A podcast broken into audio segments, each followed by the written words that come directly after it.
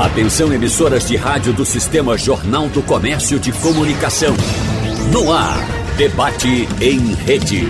Participe!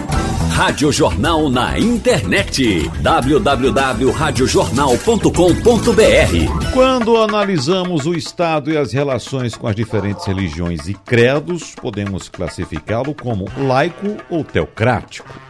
De maneira geral, a fé interfere diretamente na vida do ser humano, mas há uma relação direta entre fé e a escolha do voto? Ou a escolha dos representantes? Como lidar com o conflito entre crença e governança? E o que diz a história sobre teocracia e Estado laico?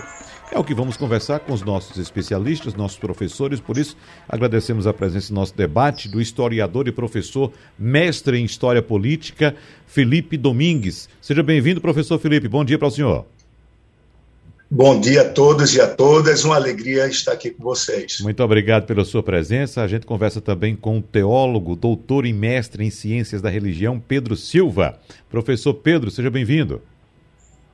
Obrigado, bem-vindo, obrigado a todos também pela oportunidade também de participar desse diálogo que vai ser muito bom. Muito obrigado. E mais uma vez conosco o historiador, professor Bill Vicente. Professor Bill, aquele abraço, seja bem-vindo. Muito obrigado pela presença. Muito obrigado pelo convite. Bom dia a todos. Professor, vamos começando com o senhor, professor Bill Vicente, porque nós aprendemos nas nossas aulas de história, em nossas escolas, que a separação igreja-estado é uma doutrina política e legal que estabelece que o governo e as instituições religiosas devem ser mantidos separados e independentes uns dos outros. E aprendemos também como era essa relação muito próxima, muito intrínseca, desde a Idade Média até os séculos XVIII e XIX aqui no Brasil. Pelo entendimento do senhor, estamos correndo o risco de dar alguns passos atrás, professor Bel Vicente? sempre temos esse risco de darmos um passo atrás, uhum. porque cada momento é uma decisão e as decisões podem ser para uma mudança em direção nova ou em direção já experimentada no passado. Né? Atualmente, nós temos, é, em todos os países, quase do, do Ocidente, uma separação bem clara é, entre o que é o Estado, o que é a religião, qual o papel que cada uma desenvolve na sociedade. Nem sempre foi assim, como você mencionou no começo.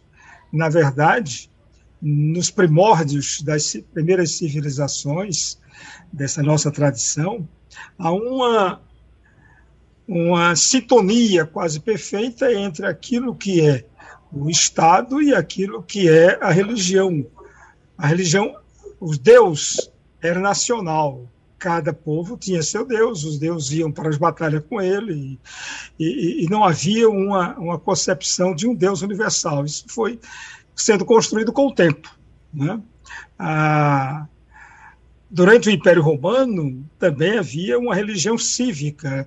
Os cidadãos eram convidados a manterem o respeito e a presença respeitosa nos templos, é, oferecer sacrifício aos deuses para a manutenção e a tranquilidade do, do, do Estado romano.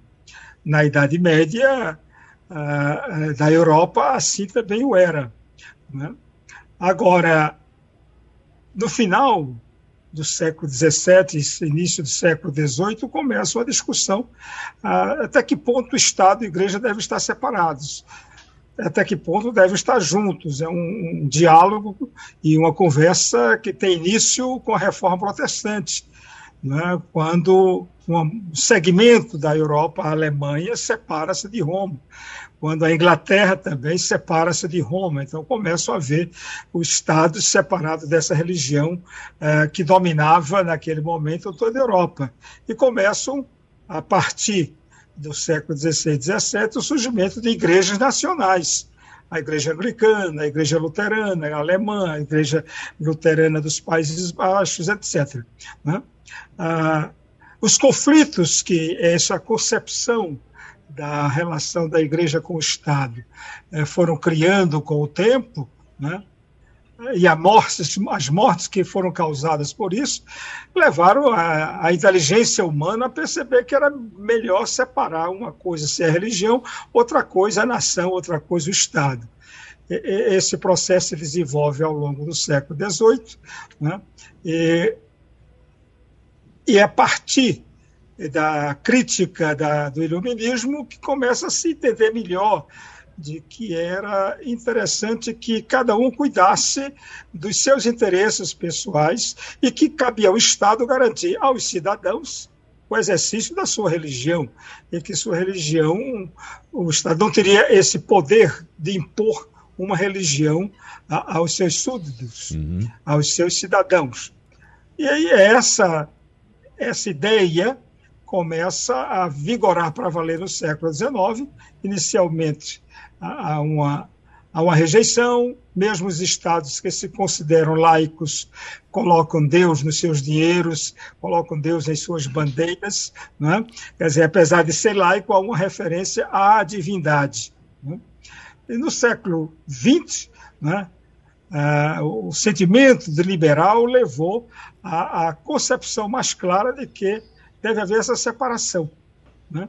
que não é fácil para o, homem comum ou o homem intelectual, quer dizer, o homem comum, não quero dizer o homem sem, sem cultura, quer dizer, a pessoa que vive simplesmente sem pensar, vive seu dia a dia, é, é, ela chega a confundir.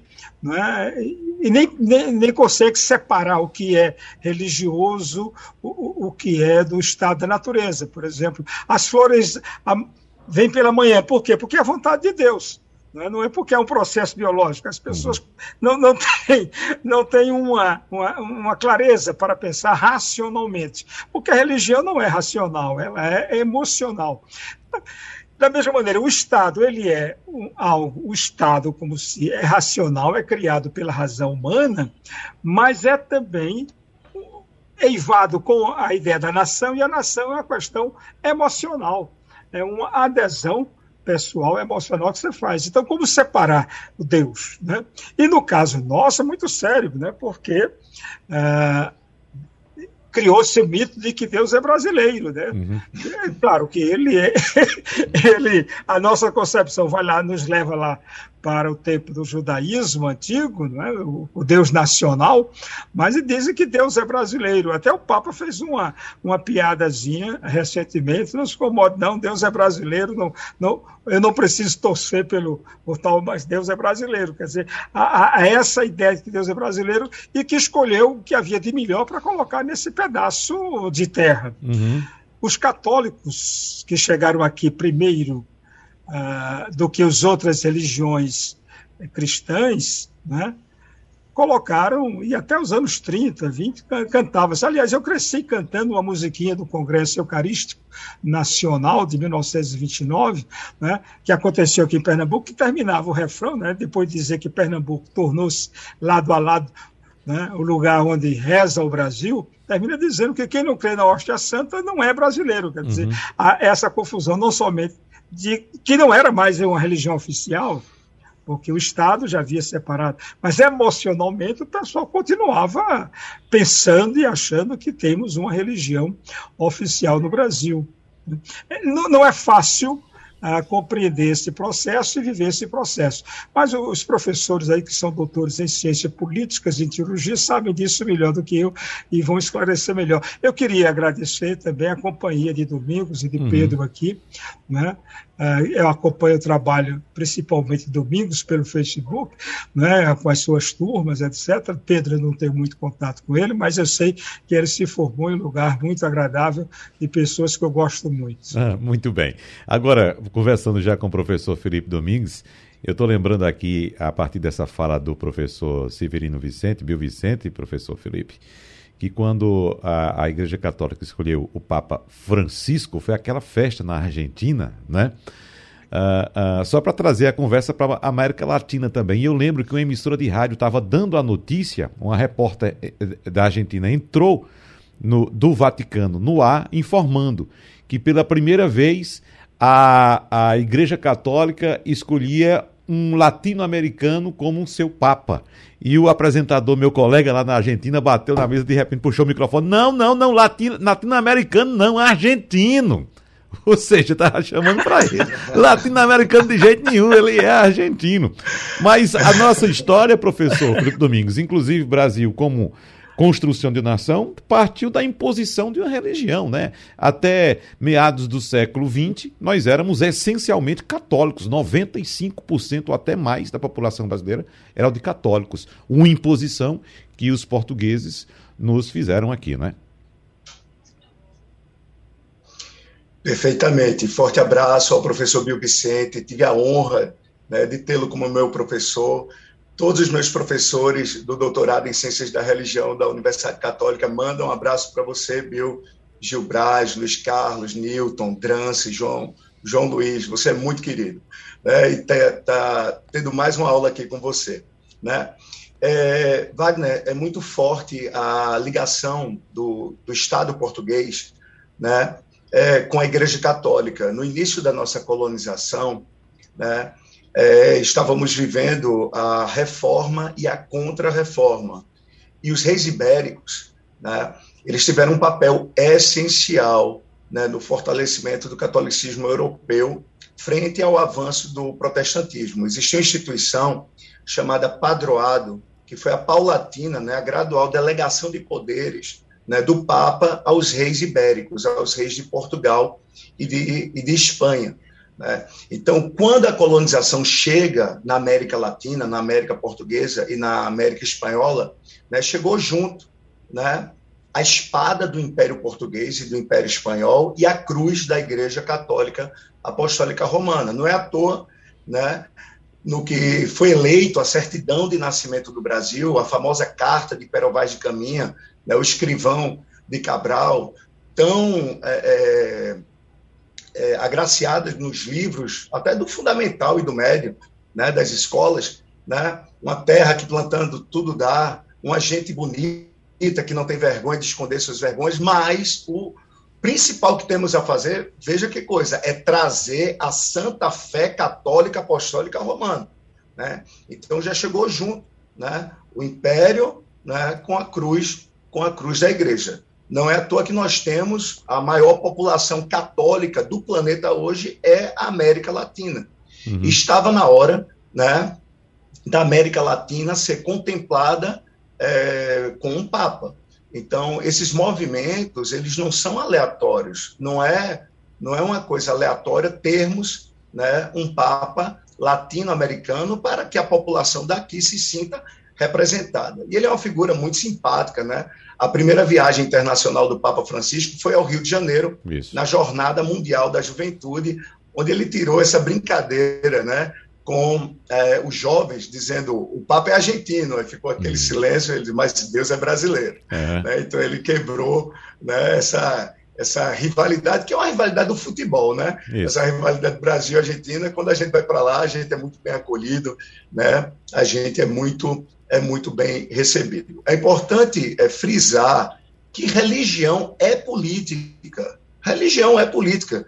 Jesus nasceu dentro do Império é, do Império Romano, né? Foi preso, torturado, assassinado, brutalmente assassinado, com morte e morte de cruz. A morte na cruz é morte romana, né? A pedido do Sinédrio, né? Dos líderes religiosos judeus. Martin Luther King, pastor da Igreja Batista, americana, que lutou pelo fim da segregação racial nos Estados Unidos. Gandhi era hindu, né? pregou a desobediência é, é, é, civil pacífica com relação ao Império Britânico. Então, religião é política. A questão que estamos vivendo no Brasil é que tipo de política estamos escolhendo, que tipo de política está sendo adotada nos púlpitos, né? Então, essa é outra questão. É uma política libertadora, como foi a de Gandhi, como foi a de Luther King, como foi a do arcebispo Dom Helder Câmara, né, que enfrentou né, com coragem né, a ditadura civil-militar aqui no Brasil, ou é uma política de interesse individual, de interesse de determinadas igrejas? Então, espiritualidade e política sempre caminharam juntos. Né? Espírito é sopro, espírito é o que me move. Então, o que me move é a espiritualidade. na qual a minha verdade religiosa vai passar por cima da liberdade de cada indivíduo, ou é uma espiritualidade né, que move a ampliação da cidadania?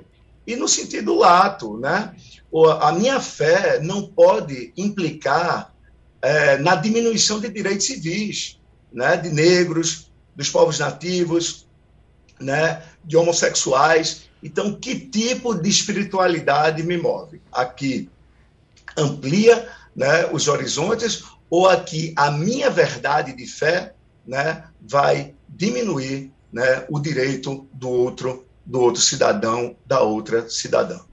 Professor Pedro Silva, pontos interessantes já foram levantados aqui, tanto pelo professor Bill Vicente quanto pelo professor Felipe Domingues. Me chamou a atenção essa colocação do professor Felipe Domingues, apontando que religião também é política, e de fato é, a composição é bem semelhante, com suas lideranças, com seus adeptos, com seus seguidores, tanto religião como política têm essas concepções bastante próximas. Mas que política é essa? É essa? Que, é, é uma política de interesse? Que tipo de interesse? Interesse no poder? Interesse mercantil? Como é que o senhor avalia, professor Pedro? Então, é, primeiro cumprimentar o professor Vicente, o professor Felipe, né? É bom estar aqui com vocês. A questão Professor Pedro, nós estamos tendo dificuldade na comunicação com o senhor. Me faça um, tá, né? fa me faça um favor, por gentileza. É, é, feche sua câmera para ver se a gente consegue focalizar né, a, somente no seu, no seu áudio. Aí a gente reduz o consumo de banda de internet e o senhor fica só com áudio. Vamos lá agora, professor Pedro, por favor. Ouvindo agora? Agora melhorou bastante. Pronto, então vamos lá. Vejam, pela fala que foram ditas até agora, dá para mostrar a questão complexa que é a relação religião-Estado. Não é algo com solução fácil, não é.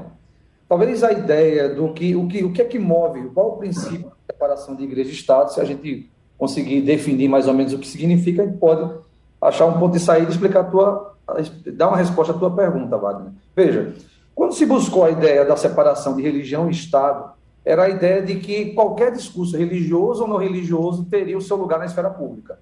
Num, em um país onde não há uma separação, só há um discurso, né, que é o discurso ligado àquela religião oficial. Então, quando se separou Estado e religião, se deu vez e voz a outras religiões e a pessoas que não tinham religião que pudessem, então, manifestar e ter direitos políticos.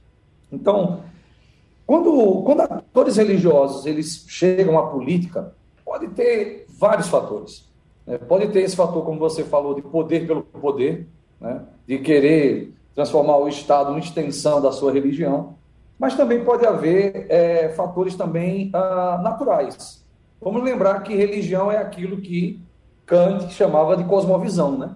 Uma pessoa religiosa, ela vê o mundo a partir da sua religião, que é sua ética, sua moral, a sua, a sua participação política, ela se dá através de como, ela, como a sua religião faz com que ela enxergue o mundo. Então, pode haver esses dois fatores, ou o poder pelo poder, ou simplesmente um fator natural. Quer dizer, quando você dá um espírita, um católico, um evangélico, por exemplo, eles elegem ah, políticos que são é, contra aborto ou a favor de aborto, talvez isso seja uma extensão natural do seu discurso religioso que ele vê na igreja, na sinagoga, enfim. Então, respondendo de forma mais clara, então pode haver sim o poder pelo poder, e aí, como o professor Felipe destacou muito bem, né? Quando é o poder pelo poder, temos uma ameaça aqui, né, de que é, direitos já conquistados eles sejam tolhidos, não é verdade? Mas há também essa extensão natural de, do discurso religioso para a esfera política, onde ela é apenas mais um discurso entre tantos. Uma frase que eu achei interessante, proferida pelo professor Pedro Silva, professor Bill, diz o seguinte: o religioso vê o mundo de acordo com suas convicções de fé ou convicções religiosas. O que é que a história nos ensina a partir dessa visão? Quais foram as mudanças que as sociedades passaram a partir de estados teocráticos ou simplesmente religiosos? E o que é que devemos levar em consideração no momento? E como disse o senhor agora há pouco na, na, na, na sua primeira fala, há possibilidade sim de darmos alguns passos atrás. Bom, uh esta é uma situação, é, evidentemente, todos nós recebemos, vamos dizer, certos óculos sociais. Uhum. Né? Toda vez que a gente nasce numa família e a família nos dá a, a, maneira de como ver o mundo. Depois o vizinho, né, o, a, a, escola, o pastor, o padre, essas pessoas vão moldando uh, e orientando a maneira da gente ver o mundo. A religião é um modo de ver o mundo. Né? Quem não tem religião vê o mundo de qualquer forma, vê o mundo da sua forma. Quem é católico romano vê o mundo a partir dos ensinamentos é, não somente bíblicos, mas também daquilo da tradição católico-romana que acumulou nos últimos três mil anos. Quem é luterano, presbiteriano, ah, é, é, essas pessoas também têm um substrato, vão buscar na Bíblia uh, o seu óculos social mais próximo, mais forte, mas também as tradições que cada uma dessas igrejas levantaram ao, longo do tempo. Os pentecostais, que são mais recentes, né, eles também têm a sua visão.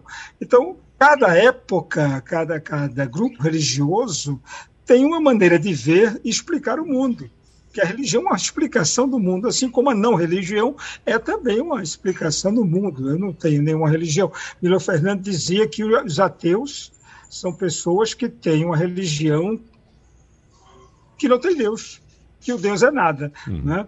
Mas, e aí, a partir daí, eles vão descobrindo, vão explicando o mundo sem precisar de Deus. Já os outros né, usam Deus para explicação. Agora, isso cria algumas confusões. Né? Tem, historicamente tem criado algumas confusões. É, como disse o professor Domingos, né, as pessoas confundiram, o, digamos, o catolicismo com o cristianismo, assim como algumas pessoas confundem as igrejas evangélicas com o cristianismo. E alguns confundem o luteranismo com o cristianismo. O cristianismo né, basicamente o pensamento de Jesus Cristo, explicado inicialmente pelos apóstolos primeiros, Paulo e tal, e pela tradição que foi sendo criada ao longo, ao longo do tempo. E cada época e cada uma dessas religiões foi tomando para si uma explicação, é, vamos dizer, mais específica, é, que, mais identitária de si mesma. Né? Aí eu, eu, eu não acredito desse jeito, portanto, não sou católico romano. Eu acredito desse jeito, portanto, eu sou católico romano. Eu não acredito desse jeito, então, portanto, sou espírita. Ou, portanto, eu sou. Quer dizer, cada um tem seu maneira. E vai explicar o mundo. Por exemplo, ah, quando a gente acredita, por exemplo, na ressurreição, né? Aí você diz, eu vou viver porque eu quero, na ressurreição, me encontrar e viver eternamente com Deus. Quando você acredita na reencarnação, você diz, eu vou fazer desse jeito para diminuir o número de vezes que eu volto para cá, para chegar à perfeição. Se eu não, quer dizer, e isso vai fazer com que você haja desse jeito. Quando você diz, não, eu ajo dessa maneira porque fulano é meu irmão, nós somos filhos de Deus, somos todos irmãos, eu devo me preocupar com o irmão, né? aí isso vai fazer com que eu tenha um comportamento com os outros seres humanos que serão meus irmãos, eu vou tratá-los como. Se eu, se eu tiver um bom relacionamento familiar, eu vou tratar o outro como um bom irmão. Mas se eu não tiver um bom relacionamento com meu irmão, o relacionamento que eu vou ter com as pessoas não vai ser um relacionamento violento. Quer dizer, é, depende muito dessa religião. É, é, então, a religião é a prática da fé que você tem em Deus. Se você acredita que Deus é misericordioso, você vai querer ser misericordioso. Mas se você acredita que Deus é imperioso, impõe as coisas a você, então você vai querer imitar o seu Deus, porque você é feito a imagem e semelhança dele. Né? É, cada grupo social desenvolve a maneira de ver o mundo. Isso gera problema, porque as pessoas pensam, né, é, o fulano está brigando por conta de dinheiro, por conta de terra. Aí diz, não, porque Deus me deu esta terra. Sim, mas isso aí a gente pode fazer aquela famosa pergunta, né? E cadê a, a escritura assinada uhum. com Deus? Uhum. Né? Assinada embaixo, o cartório, né? reconhecendo a firma de Deus. Como é que Deus lhe deu esta terra? Quer dizer, essas coisas são históricas, mas a religião, se você se agrega a ela de tal forma que você vai justificar toda a sua ação em nome de Deus. E, e se esquece que Deus é misericordioso, se esquece que Deus é amoroso, né? se você se apega muito a um Deus violento, a um Deus que vai para a guerra, os a gente tem na, os católicos têm uma, uma, canção que diz Senhor Deus dos exércitos, está lá no Antigo Testamento, né? Deus dos exércitos, meu Deus era Deus dos exércitos, mas se vai no Novo Testamento o exército desaparece. Então, quer dizer, houve um momento né, que historicamente se acreditava que Deus estava ao lado dos exércitos. Né? Quando tem uma guerra, é muito interessante a gente é, é, essa questão. Né? Aí tem um padre de um lado e um padre do outro. Né? Na Primeira Guerra Mundial teve uma coisa interessante: o Papa Bento XV disse: Eu não quero guerra, os católicos não devem apoiar a guerra. Mas aí o bispo lá de, de Paris disse: Me perdoe, santidade, mas eu sou francês. Uhum. Quer dizer, a, a, é. Então você tem é, é, é, essas questões. Né? Aqui no Recife, na Primeira Guerra Mundial, teve isso. O arcebispo da época, Dom Leme, ele era pró-guerra. Ele tinha o professor de história, Padre Pequeno, que era contra a guerra. Né? E aí, então há uma tensão constante, que isso tudo depende da maneira que você encara a sua fé, que você vive a sua religião. Então, está tá, tá muito correto essa ideia. A questão básica que os cristãos não entenderam até hoje, nem se esforçam muito a pôr em prática, aquela questão do dar a César o que é de César e a Deus o que é de Deus. Né? E isso significa ao Estado o que é do Estado. Isso. A religião o que é da religião. Uhum. Esse, é, esse é o grande, no meu entendimento, a grande orientação política para os cristãos. Né? O, que é que, o que é que é do Estado? O Estado é isso. Né? O Estado é para fazer isso, o Estado é para cobrar imposto, o Estado é para fazer a defesa social. E o cristão, para que é? É para cuidar do irmão. Agora, quando eu cuido do irmão, cuido da defesa do irmão. Eu cuido que ele tenha comida, eu cuido que ele tenha moradia. Agora, eu, a igreja ou a religião não pode fazer isso diretamente. Pode usar o Estado. É essa relação. Agora, quando tem certas coisas que não tem nada a ver com a igreja, com a religião. Quando você faz isso, faz essa mistura, aí você não está seguindo a ciência política, né? Os professores sabem, de Deus, de Jesus. A ciência de Jesus, isso aqui é do Estado. É pagar imposto? Paga imposto, é do Estado. Né? Agora, o Estado vai dizer em quem você vai acreditar, qual é a sua religião, Aí isso está errado, isso não é função do Estado, isso não é função do governante dizer a mim qual é o Deus que eu devo acreditar. Não é função do governante usar a minha religião para dizer que é assim que eu vou governar. Isso é a religião, uma questão do meu grupo e de mim, individualmente. Certo? E o Estado tem que cuidar que eu tenha o direito de ser religioso dentro da minha fé e garantir que eu, como cidadão, respeite a fé do outro. Uhum. Se eu, como religioso, não respeito a fé do outro, aí o Estado vai interferir para dizer: olha, você tem que respeitar a religião do outro.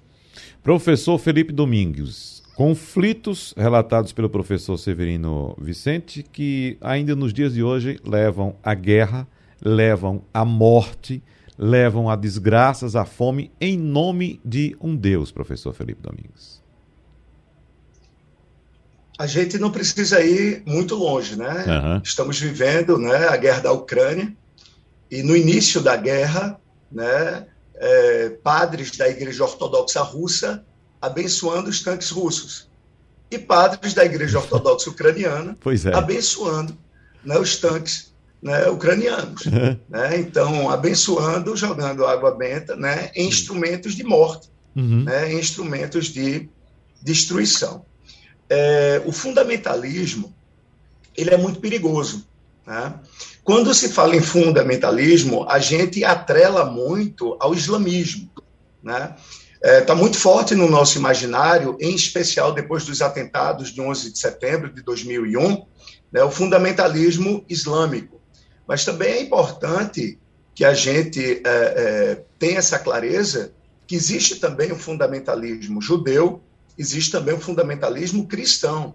Né? O que é o fundamentalismo? Tem uma autora que é um clássico né, sobre esse tema, que é a Karen Armstrong. Ela escreveu um livro fabuloso chamado Em Nome de Deus. Né? Quantas coisas horrorosas já foram feitas em nome de Deus. Então, o fundamentalista ele tem uma leitura né, literal do texto sagrado, no qual ele é, não observa o contexto né, histórico que aquele texto foi produzido. Então você não pode pegar uma frase isolada da Bíblia é, cristã ou da Torá judaica ou do Alcorão islâmico, né? tirar do contexto, colocar no século XXI como uma chave de leitura, porque aquela, aquele pensamento, aquela frase, né, ele está inserido em todo um contexto social, histórico, geográfico, né, daquele momento. Né, o que a gente chama de chave hermenêutica, né, que é a chave para entender né, como aquela frase foi produzida. Então, é muito perigoso você pegar né, é, textos do Antigo Testamento, quando o povo hebreu né, estava em guerra com outros vários povos, filisteus, cananeus, araneus, hititas, cacitas, e querer trazer para um conflito atual. Né? Isso é descontextualizar a Bíblia. Isso também é, é, feito por grupos fundamentalistas judeus e islâmicos, respectivamente, com a Torá né, e, com, né, e com o Corão. Né? Então, respeitar os contextos que os textos eles foram produzidos. E a mensagem de Jesus é a boa nova. Né? Jesus era extremamente didático, ele dizia: vamos né, resumir os mandamentos, amar a Deus acima de todas as coisas e ao próximo né, como a ti mesmo. Então, se você né, não quer que atentem contra a sua vida, né, não mate. Se você não quer que mintam para você, não minta. Se você não quer ser furtado, não roube. Então, tá, tá, resumiu tudo. Então, se eu amo ao próximo como a mim mesmo, né, eu não vou matar, eu não vou roubar, né, eu não vou cobiçar a mulher do próximo. Né? Então, Jesus ele era extremamente, extremamente didático. Né? A questão é, da insegurança alimentar, da fome, né? no Evangelho de Marcos, Jesus, quando se depara com a multidão, né, que Marcos coloca que era de aproximadamente 5 mil pessoas, os discípulos mandam dispersar. Como é que a gente vai alimentar todo mundo? Dispersa eles. Jesus diz: não. Tá? Vamos aqui. Temos o quê? Né? Temos cinco pães né? e dois peixes, que sete é o número da perfeição. Né? Quatro são os quatro elementos da natureza: terra, fogo, né? água e ar, né? a perfeição da matéria. E três, a perfeição do espírito, né? a trindade. Então, esses números também eles não são eles não são aleatórios. E com aqueles cinco pães e com, né, e com os dois peixes, ele ensinou a partilhar. Certamente outras pessoas ali também tinham alimentos, e aquela comida foi sendo partilhada e partilhada, e no final é dito que ainda so, sobrou comida, né? Então alimentou todo mundo, que os discípulos achavam que era impossível, né? E ainda sobrou, né, para os dias posteriores. Então, isso é ensinar a partilha, isso é ensinar o cuidado com o irmão, né? Isso inspirou uma das coisas mais belas, né, é, do cristianismo aqui no Brasil né, é, no século XX, que foi a doutora Zilda Arnes, né, médica, pediatra brasileira, que na espiritualidade política de amor ao próximo se inspira né, na partilha do pão e do peixe do Evangelho de Marcos, né, para criar a pastoral da criança. Né, e ela ia para as comunidades né, mais pobres do Brasil, ela percorreu o Brasil inteiro ensinando que a partilha, o pouco que vocês têm, né, dividam né? Inclusive, o pouco de conhecimento, então, o soro, né? É, é que se faz com água, uma proporção de sal e açúcar para combater a diarreia, né? para tratar a diarreia das crianças. Estou lhe ensinando aqui, mas ensine a sua vizinha também, ao seu vizinho também. Então, não é só a partilha do pão, né? também a partilha do, uhum. do conhecimento. E quantas vidas, é, doutora Zilda Arnes, com a pastoral da criança, é, é, salvou? E só é, é para completar a minha fala, ela morreu né, no terremoto do Haiti de 2010. O Haiti, nós sabemos que é o país mais pobre da, das Américas. Ela ficou chocada né, quando soube que lá no Haiti se fazia um, um, uma bolacha com terra né, para tapiar a fome. Ela uhum. vai ao Haiti levar a pastoral da criança para lá. Né? Ela tirou o Brasil do mapa da mortalidade infantil. Veja que espiritualidade política no sentido lato, né? como agente da polis, uhum. como cidadão, como cidadã. Né? Então, ela faleceu no terremoto de 2010 no Haiti, que matou 200 mil pessoas, né? e ela é o que a gente considera de Marte, o que é um Marte, uma Marte, é quem morre pelo que acredita. Né? Ela uhum. acreditava que era possível sim é, é, mudar a vida das pessoas com essa é, espiritualidade voltada ao cuidado né, dos mais fracos. Jesus ele tinha um compromisso muito forte com os oprimidos, né, com os mais necessitados. Lá no Evangelho de Marcos, ele diz, né, são ovelhas sem pastor. Ovelha na antiguidade, aí vem o contexto, né, era uma riqueza. Ovelha era um capital. Da ovelha se tira a lã, da ovelha se tira o leite, a carne. Então, é, é um povo rico, são ovelhas, mas cadê os governantes né, para cuidar dessas ovelhas? Professor Pedro, só lembrando que o senhor feche sua câmera, por gentileza, para a gente melhorar a qualidade da sua comunicação. Suas considerações. Então, eu acredito que ficou claro aqui nessa nossa conversa de que esse é um assunto complexo e que nem tão cedo ele vai ser resolvido. Se é que uhum. algum dia ele vai ser resolvido nessa parte do acidente, né?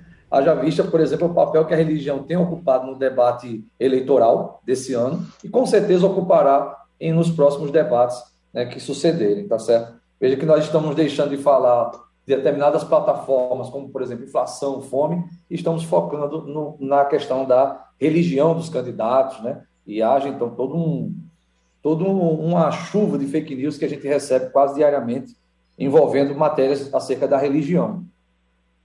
Né? Por outro lado, é que, há, que se preservar o lugar da religião na esfera pública e o direito também de, se, de representação política nesse sentido. É, tentar resolver essa questão né, através do Estado, acho que geraria ainda mais problemas.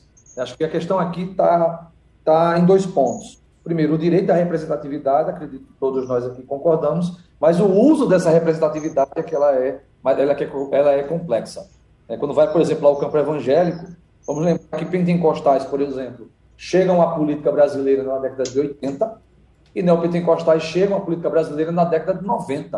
A gente está falando de ontem, né? Então é muito cedo ainda para que esses grupos ainda tenham aprendido a lidar com a política e o que fazer com ela. O que fazer com ela. Então, é preciso realmente a gente conversar mais acerca disso, é, ver a questão de, da, da tolerância religiosa, deve ser também uma coisa, deve estar em pauta nesse sentido. É, o que a gente está vendo hoje é que é, fiéis de determinadas religiões, elas não, eles não podem manifestar de forma segura em quem votam, com medo de ser perseguidos né, no, seu, no seu campo religioso. Isso é um prejuízo enorme para a democracia. Né? Democracia diz respeito a eu votar em quem eu entenda que vai fazer um bom trabalho, tá certo? Então, e também torcer para que no futuro o uso da religião seja mais positivo nesse sentido, da religião podendo ajudar na esfera pública. É como foi falado aqui pelo professor Felipe, né? Quer dizer, atores religiosos eles entenderem que uma vez que estejam ali no campo da representação, eles buscam o bem público. Esse é o alvo deles, o bem público. Quer dizer, onde a sua religião ela pode contribuir com o bem público. Na verdade, isso se deu no passado, né? Foram atores religiosos que combateram, por exemplo, escravidão. Né? Também a religião também teve o seu papel também importante na questão de, da, da, melhoria, da questão trabalhista. Então, assim, há um espaço pela qual a religião ela pode contribuir para um melhoramento da sociedade. Eu acredito que é esse foco que deve ser buscado. Tenho 30 segundos para cada um aqui para responder uma questão que foi colocada pelo professor Felipe Domingues. Ele citou o fundamentalismo cristão. O Brasil caminha por esse caminho do fundamentalismo cristão, nessa rota? Professor Bill Vicente, 30 segundos para o senhor. Não sei, o Brasil não caminha nessa direção. Agora, uma parte do Brasil gostaria que o Brasil caminhasse nessa direção. O, o, o, Brasil é muito mais amplo do que 30 ou 40 milhões de pessoas que querem impor um modelo político religioso uhum. ao Estado e ao povo brasileiro. Eu não diria que o Brasil caminha. Agora, que tem setores do Brasil que gostariam que fazia isso acontecesse, tem. 30 segundos para o senhor, professor Felipe. Eu penso que é, existe um desejo é, de determinados setores é, que isso aconteça. Mas, como disse o professor Bill Vicente, o Brasil é muito mais complexo do que apenas um setor que defende né, um Estado teocrático. Né? Vamos pensar na totalidade da população e no respeito às suas liberdades né, individuais é, intelectuais e não ao medo. Né? Não okay. tenha medo de votar em quem você acha que tem é, um projeto melhor para o Brasil. Ok. Professor Pedro, 30 segundos para o senhor. Eu também não acredito que a gente caminhe para essa questão, tá certo? E acredito que, como sou esperançoso, né? Acredito uhum. que ao final de todo esse processo a nossa democracia ela saia mais forte e as nossas instituições também mais fortes. Muito obrigado, então, ao teólogo, doutor e mestre em ciência política da religião, ou ciência da religião, Pedro Silva, ao historiador e professor, mestre em história política, Felipe Domingues, e ao historiador, professor Bill Vicente. Abraços para os senhores professores. Tchau, tchau e até a próxima. Sugestão ou comentário sobre o programa que você acaba de ouvir, envie para o nosso WhatsApp 99147 8520.